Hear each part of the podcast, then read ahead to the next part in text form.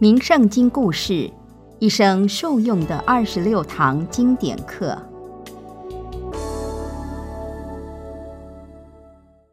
各位听众平安。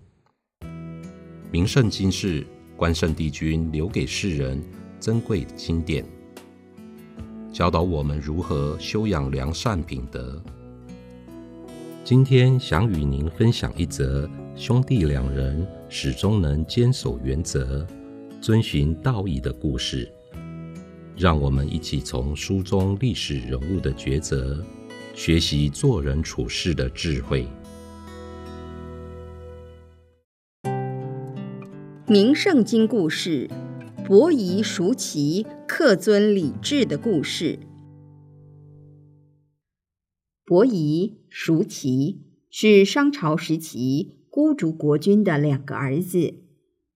当时的孤竹国君即将不久于人世，原本想要传位给叔齐，但许多大臣支持伯夷继位。孝顺的伯夷和叔齐不愿意兄弟相争，也不愿意让父亲为难，造成国家不安，于是决定。让位给另一位贤能的兄长后，两人就一起隐居山间，彼此相依为命。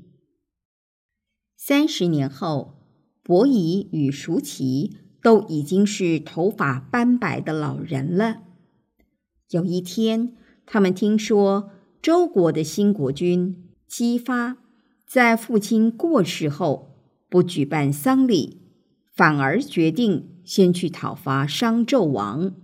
伯夷、叔齐立刻去劝姬发，他们说：“父亲过世，却不下葬，反而急着发动战争，这样可以算是孝顺吗？身为臣子，却起兵讨伐君王，这样可以说是忠义吗？”旁边的将士听了。愤怒的要求处死两人，但姬发知道伯夷和叔齐是心存道义，才会如此劝谏，所以并没有伤害他们，还下令让侍卫护送两人安全离开。当姬发推翻纣王，建立周朝后，天下都归顺周朝。但伯夷、叔齐却都认为姬发的作为不合伦理，所以不愿意成为周朝的臣子，也不愿意吃周朝的米粮。兄弟两人就隐居首阳山，即位于现在甘肃的偏僻地区。他们平常只采食野菜为生。就算是经常三餐不济，他们对自己的选择从来没有怨言，也没有丝毫后悔。在伯夷叔齐过世以后，当地的人们感佩他们高洁的精神，便将两人合葬在首阳山。有人赞叹伯夷叔齐。不羡慕富贵荣华名利的情操，能感化贪婪的人，惭愧自己太自私贪利而改过向善；而伯夷叔齐贯彻信念的勇气，也能激励懦弱自卑的人变得勇敢，能够坚持理念，然后积极振作。孔子在教导弟子时。更赞美伯夷、叔齐的品格操守，可作为后人效法的典范。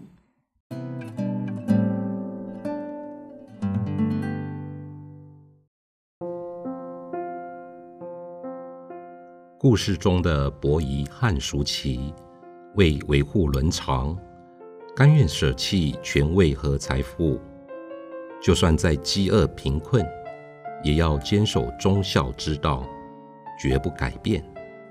所以孟子称赞他们是圣之清者也，也就是圣人中最清高的典范。行天宫平安心语说：“依循正道而行，善尽即在前方。”我们应该学习伯夷和叔齐的廉洁清高，平常就要做到言行一致，建立正确的信念，不能轻易地动摇，也不能建立妄意而违背原则。只要是不该拿的，我们就绝对不能拿。这样，我们就能从日常生活中涵养道德，提升自我的品格。相信也能逐渐影响身边的人遵循善道，促进社会的安宁祥和。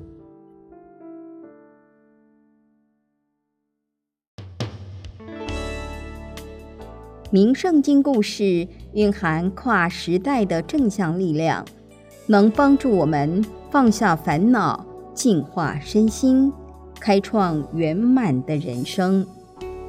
行天宫出版品免费赠阅，欢迎您到行天宫三宫及悬空图书馆索取这本智慧经典，也邀请您到行天宫问心书院脸书专业按赞，掌握最新有声书讯息。